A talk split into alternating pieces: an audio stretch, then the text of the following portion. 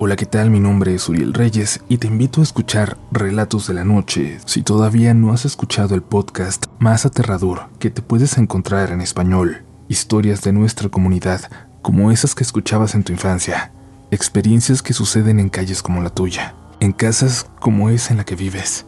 Historias de las que tú podrías ser protagonista. Te esperamos en Relatos de la Noche. Una mujer desaparece en la Ciudad de México. Una investigación rutinaria comienza y la única pista arroja a los agentes a las puertas de la miseria, mientras la muerte los observa. Los observa. Solo recuerdo que era mucha sangre. Soy Damián Alcázar y juntos resolveremos un caso más de Fausto. Solo en Spotify. La tercera ley de Newton.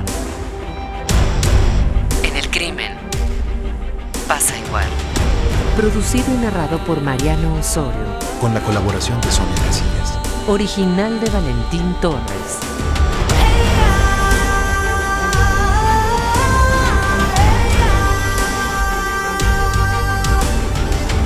Para toda fuerza de acción, existe una fuerza contraria del mismo tipo. Isaac Newton. Historia es 100% ficción. Cualquier semejanza con la realidad es mera coincidencia. Advertencia. Contiene violencia y lenguaje inapropiado. Se recomienda discreción. Capítulo 1. Venganza mutua. Ciudad de México. Época actual. Un magistral concierto de orquesta de cámara se lleva a cabo en el Teatro de la Ciudad. Veinte músicos virtuosos tocan una obra maestra. En el centro del escenario, inmerso en un profundo trance interpretativo, el violinista principal ejecuta extraordinariamente las partituras de la obra. Un hombre armado entra a la sala del teatro. Avanza por uno de los pasillos. Alguien que graba el concierto con su celular se percata del hombre armado. Dirige la cámara hacia él. El hombre armado se regresa, le arrebata el celular, avanza al escenario y dispara al violinista principal. Más hombres armados entran a la sala del teatro. Dos bandos de criminales se baten a balazos. La gente grita y corre despavorida. Algunos graban con sus celulares. El fuego cruzado mata criminales y a inocentes. La policía llega. Los criminales huyen. En el escenario, el violinista principal se desangra. Su nombre, Valente Suárez. Dos semanas antes, un BMW negro del año circula por las calles de Santa Fe. El BMW se detiene en un semáforo. ¡Puta madre! Se puso el rojo. No seas animal, me grita Estefanía. Mi mujer por pasarme el alto. Podría decir que son las hormonas por su embarazo, pero no. Ella es así. Ya viene calientita. No la dejé probarse collares de perlas en el centro comercial. ¿Para qué probarse más joyas? Se midió 20 gargantillas de brillantes, aretes, anillos. Le compré dos huevos completos. Que no chingue. Y como bien enojada, alega y me insulta. No mames, Valente. Él es Valente. El violinista. 42 años. 1,80 de estatura. Complexión mediana pero fuerte. Apiñonado, atractivo, con facciones cuadradas varoniles. Y de mirada directa e impenetrable. Viste traje negro Armani y lentes oscuros Dolce Gabbana. No me grites, Estefanía. Deja de gritarme. ¡Púdrete! Piso el acelerador y giro en una calle. Mierda, no lo vi. ¡Lo mataste! ¡Lo mataste! Me reprocha y me lanza manotazos en la cara. Como puedo, detengo los chingadazos y me orillo. Bájate, le digo. Ella enmudece. Por fin. Hay un silencio. Luego dice que no sirvo para nada. Que si su padre se entera de cómo la trato me va a ir mal. Que soy un imbécil de mierda. Ah, Me estiro delante de ella. Abro su puerta. Bájate. Le vuelvo a decir. Me pregunta que cómo le puedo hacer eso estando embarazada. Solo la miro. Ya me tiene hasta la madre. Estefanía baja del auto, llora desquiciada y me grita otra colección de insultos. De repente, se calla. Los dos nos asombramos. Su vestido de maternidad blanco se empieza a manchar de sangre a la altura de la entrepierna. Bajo del coche y corro hasta ella. Nos preocupamos de que le haya sucedido algo a los trillizos. Puta madre. Estefanía convulsiona y se desmaya. La sujeto para que no caiga al suelo. La cargo, la meto al auto, me subo yo también y arranco. En un hospital exclusivo de Santa Fe, en el quirófano, Estefanía está muy mal. ¿Quién iba a pensar que tenía eclampsia? Nuestros trillizos nacerán antes para salvar la vida de mi mujer. El cirujano corta la piel de Estefanía con el bisturí. Yo le sostengo la mano a ella. Estoy vestido como los doctores, con cubrebocas, guantes, bata y cofia. Mi mujer no me reconoce. La epidural no es el problema, sino todos los pinches medicamentos que le han inyectado. ¡Mierda! Otra convulsión. Miro al doctor a los ojos. Él sabe que si a mi mujer y a mis bebés les pasa algo, no vivirá para contarlo. Ni este pendejo, ni su familia. Ordena 5 miligramos de hidralacina, 2 gramos de sulfato de magnesio y 5 miligramos de diazepam. Estefanía se estabiliza. El cirujano saca del útero a mi primer bebé, Fernando. Está muy pequeño. Solo tiene siete meses. ¡Qué poca madre!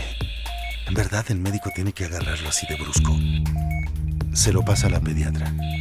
Ella también lo jalonea. Le succiona las flemas mientras el cirujano le corta el cordón umbilical. ¡Con cuidado! Les digo. La pediatra limpia y estimula a Fernando. Al fin. Lloró. Está vivo. El médico saca de la matriz a mi niña, Ana. Luego a David. Está más delgado y pequeño que Ana y Fernando. ¿Acaso no son hermosos? Sigo pensando que los médicos los manipulan bruscamente, pero ya no reclamo. No se puede desperdiciar ni un segundo, pues Estefanía aún corre peligro. Suturan la cesárea. Fernando y Ana están en el pecho de Estefanía. ¿Se estará percatando ella de nuestros hijos? ¿Por qué se tardan en revisar a David? Una doctora grita que Estefanía está perdiendo el pulso. Puta madre. Quitan a Fernando y a Ana del pecho de Estefanía. Los envuelven en sábanas. ¿Qué? ¿Cómo de que yo los sostenga un momento? ¿Qué hago con ellos? No, yo no. Pues son pequeñitos. Qué frágiles. No sé cómo cargarlos y nadie me puede ayudar. Le están realizando RCP a Estefanía. A David lo meten en una incubadora. El cirujano suelta una descarga en el pecho de Estefanía. Ah. Todos volvemos a respirar. horas más tarde, Valente mira a sus trillizos desde el otro lado del cristal de la sala de cuneros e incubadoras. Cuatro hombres vestidos con traje negro resguardan la seguridad de los trillizos. Otros más vigilan todo el segundo piso del hospital, reservado para Valente. Los hombres están ubicados de manera estratégica, equipados con auriculares de tubo acústico y micrófono de radiocomunicación. De repente, él llega. Él, Ricardo Méndez, uno de los hombres más peligrosos del país. El capo del cártel supremo. Viste un traje gris personalizado de 60 mil dólares. Me toca el hombro. Llegué lo más pronto que pude. Me dice. La verdad, nunca me voy a acostumbrar a su presencia. ¿Quién podría acostumbrarse? Su voz elegante y sombría tiene el eco de la muerte. Viene acompañado del imbécil de su hermano, Germán Andrade, mi jefe. Viene hablando por teléfono. Germán Andrade es el líder del cártel supremo en la Ciudad de México. Son siete hermanos los que dirigen el cártel en el país. Todos ellos de alta sociedad, empresarios, instruidos en el extranjero armados jurídica y económicamente con los mejores profesionales. Ninguno se apellida igual. Su padre, el primer capo del cártel, hizo que diferentes matrimonios los registraran como hijos suyos. Así, no hay un vínculo aparente entre ellos. ¿Cómo está mi hija? Me pregunta mi suegro. Le digo que se encuentra estable, pero de todos modos la mantienen en observación. Germán cuelga el celular, enojado. Mi suegro le pregunta qué sucede. Germán responde. El puto cártel insurrección. Los imbéciles se están metiendo en nuestro territorio. Me urge ponerles un estate quieto, Ricardo. Mi suegro le dice. Que la FGR se encargue. Por ahora solo quiero ver a mis nietos. Son los tres que están en esas incubadoras. Le digo y los señalo. Mi suegro se mete a la sección de los cuneros. Mi jefe y yo lo seguimos. De pronto, una enfermera le dice a mi suegro que no puede entrar ahí. Pobre mujer. No sabe con quién se mete. Cállate y lárgate. La enfermera se asusta y se va. Mi suegro abre la incubadora en la que está Fernando. Lo detengo. Le digo que no podemos sacar a los bebés, pues son prematuros. Estás pendejo, Valente. No moví mis influencias para salir un rato de la cárcel solo para ver a mis nietos por un cristal. Así es. Ricardo Méndez está preso. Aparentemente, es un empresario encarcelado por lavar dinero al cártel supremo. Pero, en realidad, es el capo. Solo algunos miembros del cártel y algunos peces gordos del gobierno lo saben. Desde la prisión, dirige el emporio de droga. Tiene tanto poder que entra y sale a su antojo de la cárcel. Estoy que me lleva la chingada. Mi suegro carga a Fernando y a Ana. Mi jefe a David. Son patéticos. Les hablan de manera estúpida. En mi mente les miento la madre. ¿Por qué deben fastidiarlos así? Van a llorar. Mierda. Mi suegro intenta tranquilizarlos con ese tonito estúpido ¿Quiénes van a ser los reyes del mundo? ¿Quiénes van a ser los líderes del cártel supremo? Coño. ¿Quiénes van a ser los líderes del cártel supremo? Valente se conmociona. Algo dentro de él se rompe. Más tarde.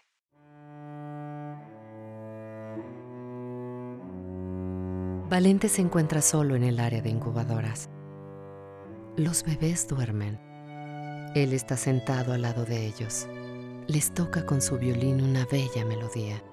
Valente tiene el corazón roto. Imagina sus trillizos siendo adultos. En su mente, Fernando, Ana y David son unos narcotraficantes y asesinos sanguinarios. Y un día son asesinados. Lágrimas les corren. Deja de tocar se limpia las lágrimas. Una determinación lo invade. Se levanta y sale.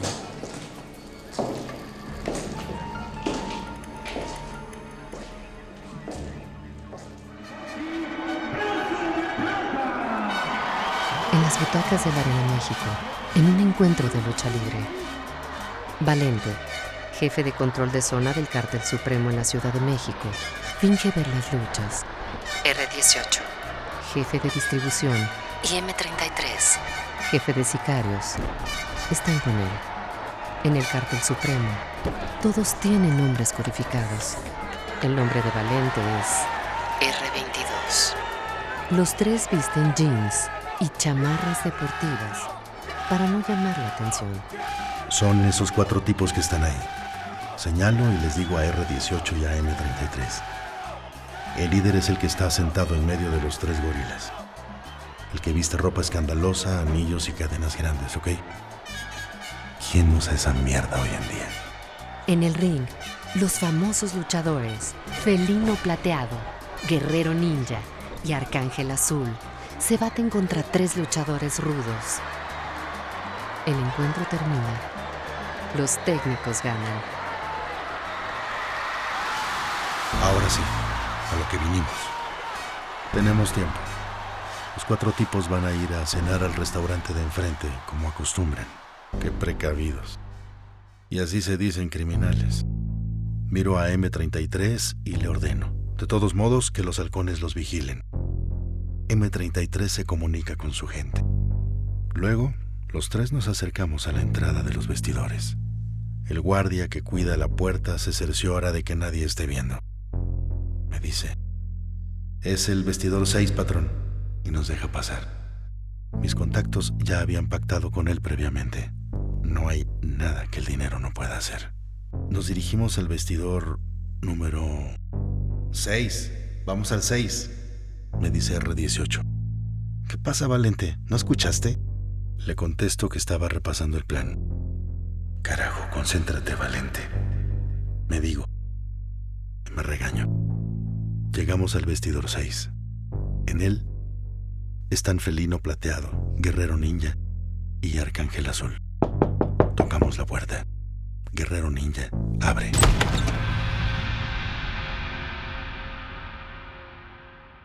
Minutos después, en el restaurante de enfrente, varios músicos amenizan tocando una marimba. Los cuatro hombres que Valente estaba vigilando en las luchas cenan.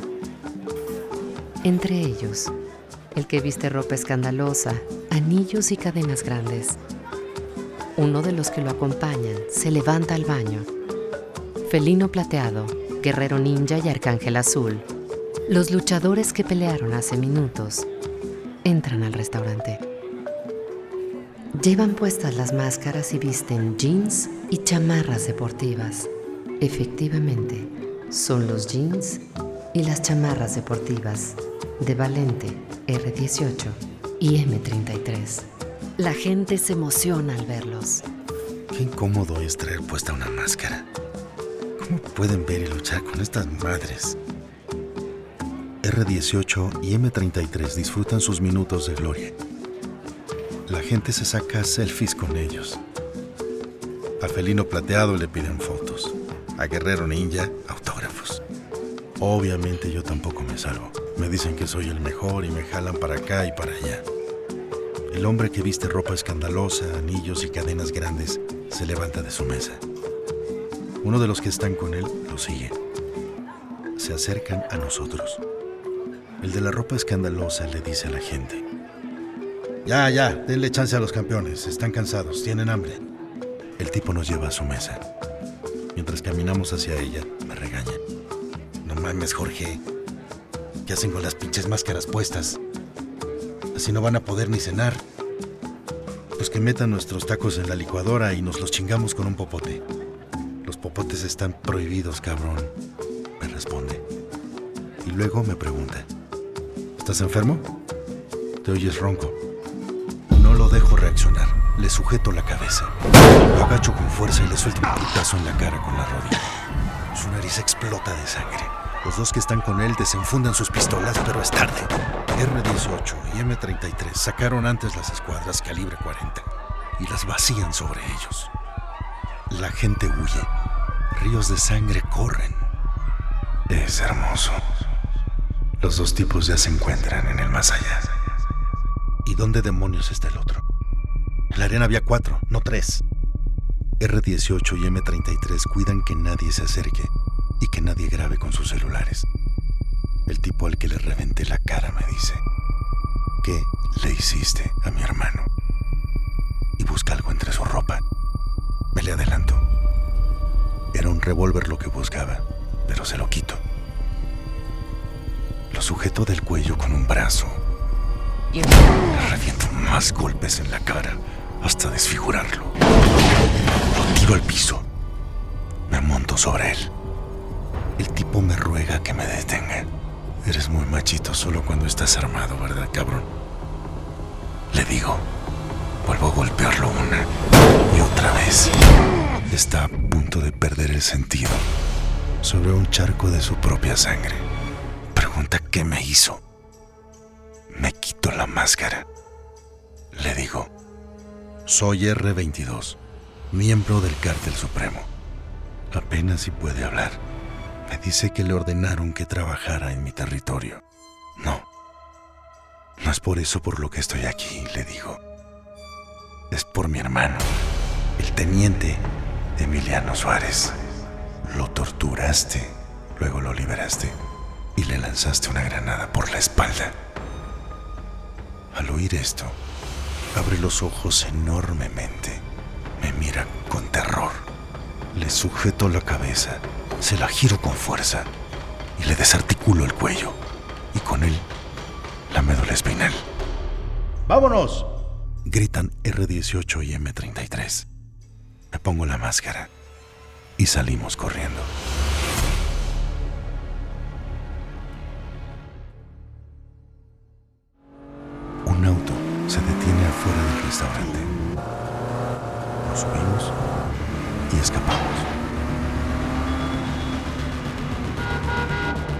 El cuarto narco sale de su escondite. Se había metido en un mueble de una estación de los meseros cuando venía regresando del baño. Desde ahí, vio todo. Pudo ver el rostro de Valente cuando se quitó la máscara. Se acerca a sus compañeros. Se cerciora de que estén muertos. Y huye.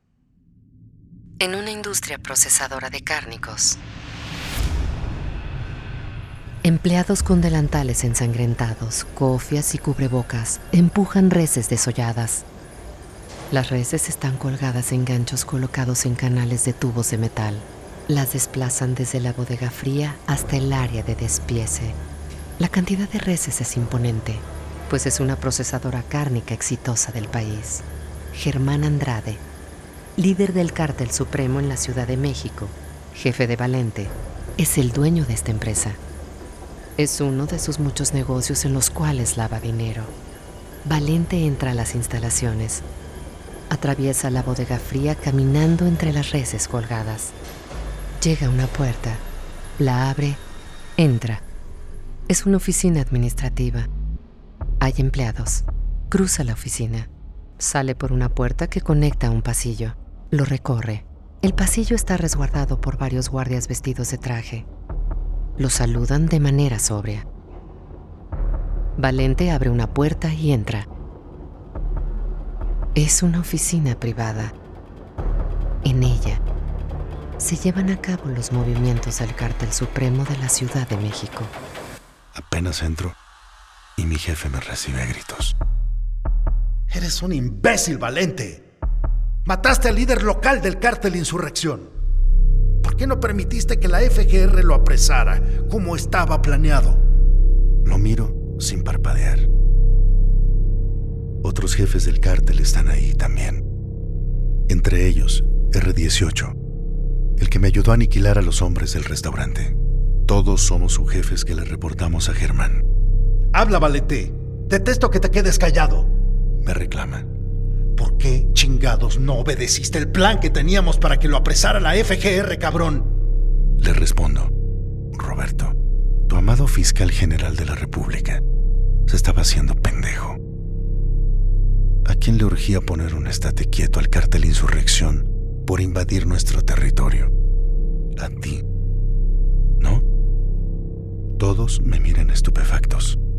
Germán explota. Parece que le metió un cohete en la cola. Me grita que hasta el momento habíamos trabajado bien porque no habíamos tenido escándalos. Y que ahora la televisión y las redes sociales están incendiadas por mi pendejada. Porque no solo maté a los narcos, sino también a los tres pinches luchadores. Es tu venganza por Emiliano, ¿no? Me pregunta. ¿Y no se te ocurrió que la policía va a atar cabos?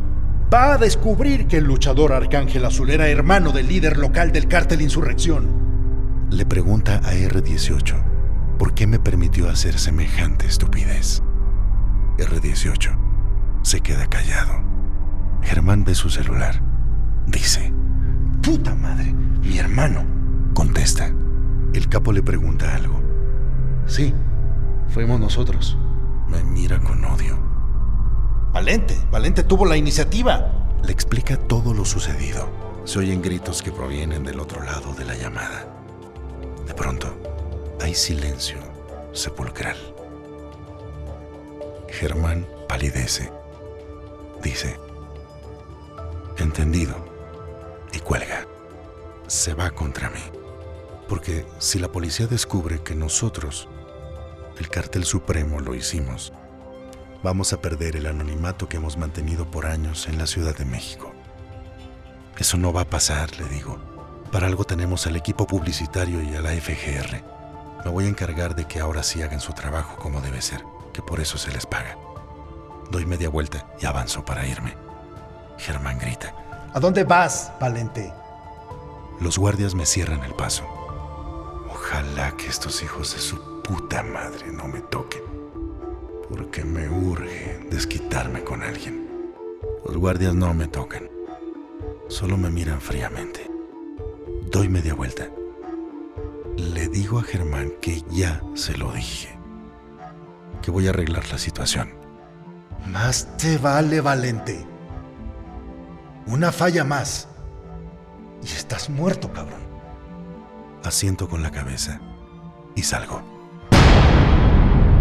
Esto fue Venganza Mutua, producido y narrado por Mariano Osorio. Diseño de audio, Emilio Chino Ortega. Escúchanos en el próximo episodio. La tercera ley de Newton. Do you still think you're the latest?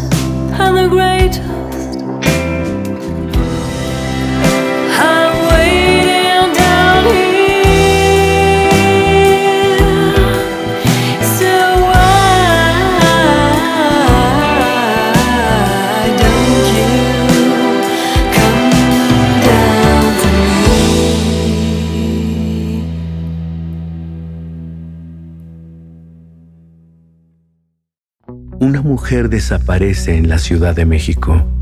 Una investigación rutinaria comienza y la única pista arroja a los agentes a las puertas de la miseria, mientras la muerte los observa. Solo recuerdo que era mucha sangre.